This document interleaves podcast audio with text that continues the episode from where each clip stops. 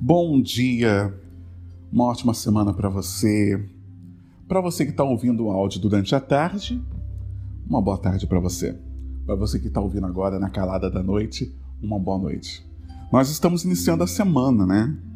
Segunda-feira, nós estamos no mês de agosto, já passou a metade do ano e às vezes a gente tem que parar e fazer algumas reflexões. E a nossa espiritualidade, ela pede isso. A nossa doutrina ela pede. A cada dia a gente está refletindo, meditando, pensando na nossa condição como espírito. A lição de hoje ela vem do Palavras de Vida Eterna, psicografia de Chico Xavier, pelo Espírito Emmanuel. E nós hoje estamos no capítulo 94, que é o capítulo de beneficência, beneficência e paciência. É um capítulo muito rico. Mas antes de a gente começar a discussão, tem algumas palavras que a gente precisa entender o significado. E eu gostaria de falar de duas coisas interessantes nessa lição 94. Primeiro que ele tira um versículo já na parte inicial do texto da excelências da caridade. Paulo de Tarso enviando aos coríntios a carta que trabalhava toda uma questão da caridade, uma carta muito forte. Quem tiver oportunidade, leia só todos esses versículos do Excelência da Caridade. E ele tira: caridade é paciente e benigna. Ele começa o texto assim, né? que está lá no capítulo 13, versículo 4. Vamos entender primeiro o sentido e o significado de beneficência. Que quer dizer o quê? A ação de quem faz o bem. Comportamento da pessoa que busca ajudar ou fazer bem ao próximo. O sinônimo dessa palavra beneficência, ela é caridade, filantropia, benfeitoria, humanidade. Nós estamos falando de um estado de espírito. De um estado de espírito dentro da nossa condição humana. Que é o quê? Você ser caridoso, você pensar no próximo e transformar-se em um ser humano dentro dessas qualidades dentro dessas virtudes. Agora vamos para o texto, vamos pegar algumas partes do, do texto. Eu vou pegar apenas algumas coisas que vale a, gente refletir. Tá? O texto inteiro tem muita coisa boa, mas não dá para pegar tudo em questão do tempo. Mas vamos pegar algumas partes interessantes. Eu gostei da parte que ele fala consolo aos tristes, porque me lembra algumas situações quando a gente vê alguma pessoa triste e às vezes a gente fica assim, nossa, eu não tenho tempo para hoje. Ah, eu não tenho, perdão da palavra, eu não tenho saco para isso. Eu não vou conseguir fazer isso. Eu não tô afim. E aquela pessoa tá triste, de repente, precisando de um ombro, um amigo, ou de duas, três palavras que podem mudar a rotina e a vida dela, que você pode fazer um milagre na vida de uma pessoa. Né? E às vezes o que acontece? A gente não tem essa paciência. A gente não quer exercer essa caridade. E a gente cai fora e deixa a pessoa assim, ó, tchau. Deixa eu cuidar da minha vida que eu não tenho paciência para esse marasmo que você está vivendo. Então aí vem a questão: você tem consolado os tristes como bom espírita, como homem de bem? Depois partimos para o segundo tópico que eu escolhi, que é remédio aos doentes. Tanto materialmente falando, que às vezes você tem oportunidade de ajudar uma pessoa que está doente através de um de uma medicação, através de um cuidado com a higiene, através de uma fralda, através de um remédio que é caro. Mas vamos partir do outro pressuposto também: o remédio para a alma. Quantas pessoas que convivemos durante o dia a dia que seu espírito está doente? Às vezes, até com aquela depressão, sabe? Aquela tristeza que bate. Você olha para a pessoa, você olha para ela e você percebe no olhar aquela tristeza, você percebe que ela está derrubada. E às vezes a gente tem esse remédio, que é a alegria. É uma palhaçada perto dela. É tentando se aproximar, conhecendo o problema dela, mostrar que existe flores no jardim, que o dia não está nubloso, né? E que existe um sol lindo, maravilhoso, que a chuva já passou, que a tempestade já foi, que agora é época da abundância, que ela pode sair desse estado de espírito, que ela pode sair desse momento que ela está vivendo. E às vezes a gente acaba esquecendo disso. O texto de hoje, ele remete a uma coisa muito interessante. A nossa preguiça. A nossa preguiça e o medo de enfrentar algumas situações em relação ao próximo. Muitas vezes a gente faz isso até com a gente. Você se tranca num quarto às vezes porque você não quer resolver o problema com o seu interior, com você mesmo. Você às vezes não tenta nem olhar no espelho, no sentido figurado falando, para você não conseguir ver as coisas que você tem que tirar dentro de você. Imagine com alguém que está batendo na tua porta e pedindo ajuda. E às vezes fazemos isso. Outra parte do texto que é interessante, respeito aos problemas dos outros. Ele fala sobre isso. Primeiro que temos que entender que cada um tem seu tempo. Partindo do pressuposto do, pro, do propósito de vida de cada um, do plano reencarnatório de cada um, entendemos que todo mundo que está por aqui está num vagão. Num vagão talvez diferente que o seu, mas a jornada está todo mundo caminhando no mesmo sentido. Evoluir. Evoluir quanto espírito. Para se tornar um espírito puro, para ir para o mundo feliz, para ir para o mundo de regeneração. Todo mundo está buscando isso para ficar cada vez mais próximo da face de Deus. É isso que a nossa doutrina fala. E muitas vezes a gente não sai dessa percepção quando a gente passa a não respeitar o problema do outro. A gente passa a, às vezes, até detestar a pessoa. Nossa, eu detesto fulano, não consigo. Quero dar um soco na cara dele. Quero bater nele, quero bater nela. Mas quando você começa a pensar que é um espírito se batendo dentro de um quarto, tentando se recuperar. Se você parar para pensar que ali você tem um espírito com, com tanto problema, com gerações milenares, que veio assim de, de muito longe tentando consertar, que tem um grupo de espíritos familiares torcendo para ele dar certo, torcendo para ele vibrar. E às vezes você olha assim, assim, meu Deus, que pessoa complicada que pessoa difícil. E talvez o pensamento correto é: meu Deus, abençoa esse espírito. Abençoa essa pessoa, que ela consiga ter o um entendimento mais rápido possível, que ela consiga se compreender e achar o caminho dela do reajuste. Então acho que isso é uma coisa muito interessante no texto também. Outra coisa que ele fala de legal, que é a serenidade às provocações. Em resumo, não caia nas provocações. Se alguém te ataca, vira a outra face. E o que, ele quis dizer de virar a outra face? Não entrar no mesmo estado de espírito da pessoa. Tenha paciência, serenidade, cala. Começa a refletir como que você vai conduzir as próximas situações com essa pessoa, com esse grupo. Como que você vai trabalhar esse relacionamento? Como que você vai viver isso com o próximo? Por isso que ele diz: nas provocações, se curva, se curva. Então, é, muitas vezes a gente quer cair no embate, né? Porque o embate é mais fácil. O embate é mais fácil porque é o coração pulsando, mão na garganta, a raiva, a mão fechando muitas vezes para os mais brutos, para você partir para a ignorância. E o que, que, o que, que a lição de hoje convida? Esse capítulo 94, beneficência e paciência. Nas provocações, não entre nesse mundo, porque esse mundo não te pertence.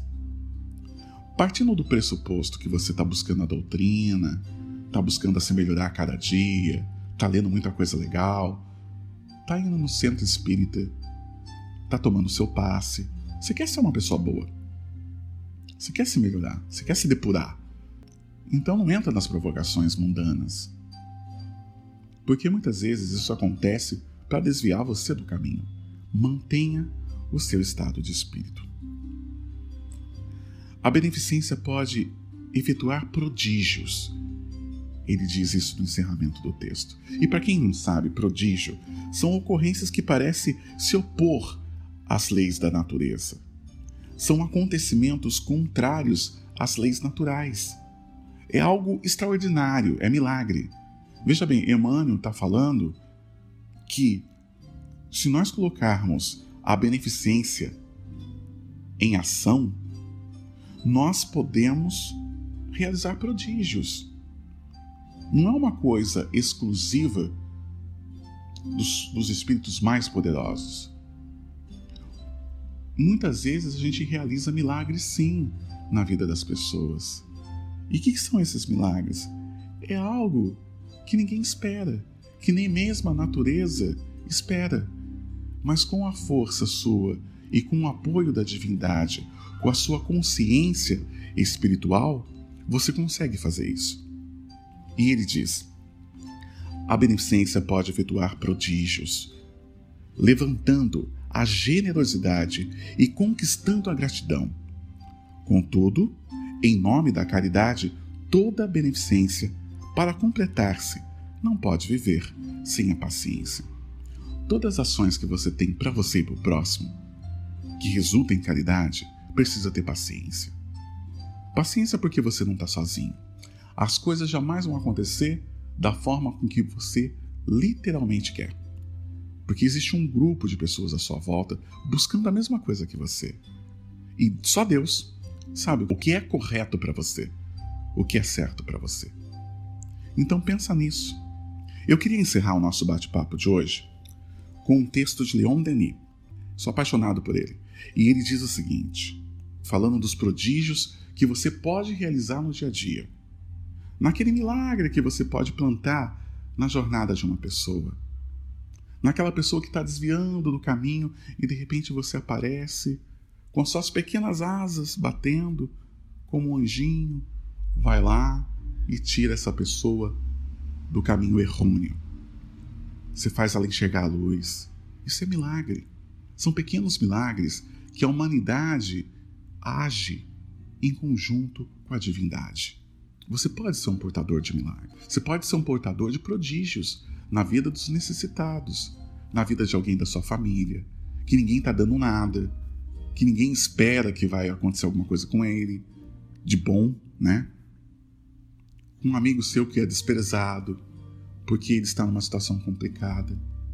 E de repente você começa a estudar tudo isso, meditar junto com o seu mentor, com a espiritualidade, começa a fazer os contatos para ajudar o próximo, para conseguir transformar. Isso é um milagre. Isso é uma proposta da espiritualidade para você, para que todos nós tivéssemos um pouquinho de Deus dentro da gente exercendo a espiritualidade e transformando a vida das pessoas.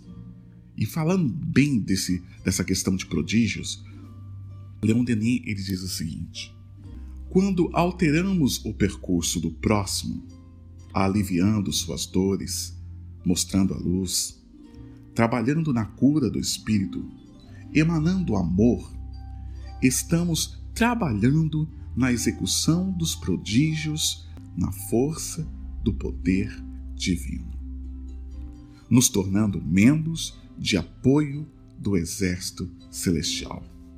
Não subestime sua força e muito menos a espiritualidade maior. Meu amigo, você não está sozinho. Tem muita gente ao teu lado, espiritualmente falando. Uma nuvem de testemunha, como diz Paulo de Tarso, torcendo para você dar certo torcendo pelas suas provas e expiações, torcendo para que seus reajustes aconteça da melhor forma possível e ao mesmo tempo torcendo para que você seja parte desse exército, dos membros de apoio do exército celestial, realizando pequenos prodígios e milagres nas pessoas que estão à sua volta. Beneficência e paciência. Essa foi a lição de hoje que nós discutimos. Uma lição muito legal. Eu vou encerrar com um conto, bem rápido.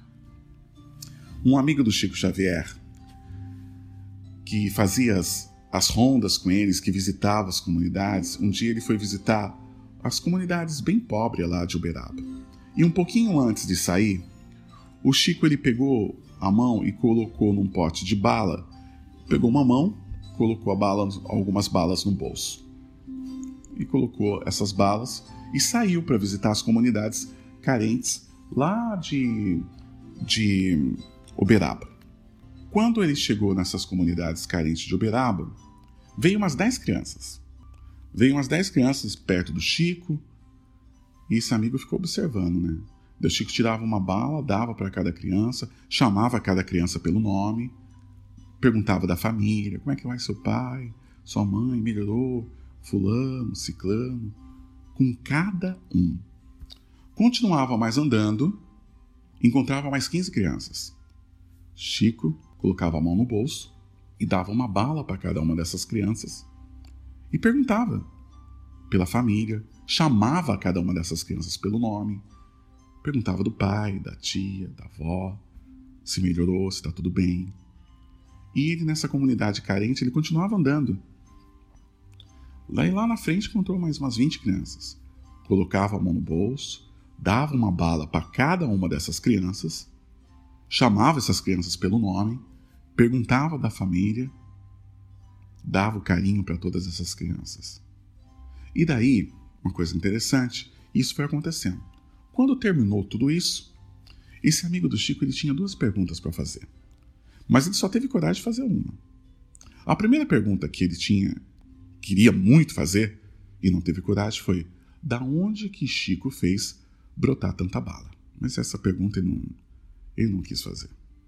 Não teve coragem de fazer. Mas ele fez uma outra pergunta muito interessante. Ele perguntou para o Chico o seguinte: Chico, como que você sabe o nome de todas essas crianças? E Chico respondeu para ele da seguinte forma: Quando a gente ama, a gente não esquece o nome. Isso é o Chico. Agora imagina Jesus, que tem esse amor no governador do orbe, que tem esse amor por toda a humanidade. Ele sabe o seu nome. Ele conhece você pelo seu nome. Quer que eu vá mais longe? Imagina o Criador de todas as coisas, Deus. Deus te conhece pelo nome. Ele sabe o teu nome. Você não é mais um perdido nessa imensidão. Não. Quando ele bate na tua porta, ele te chama pelo nome. Quantas pessoas vão te chamar pelo nome? Porque elas te amam. Plante um amor. Diga sim à vida. Diga sim à vida. Faça um legado de pessoas que, assim como Jesus, assim como Deus, que sabe o nome de todos, faça o seu legado de pessoas que vão te amar e que sempre vão te chamar pelo nome. Uma ótima semana, muita paz no coração e que Deus abençoe a todos. Um abraço. Tchau, tchau.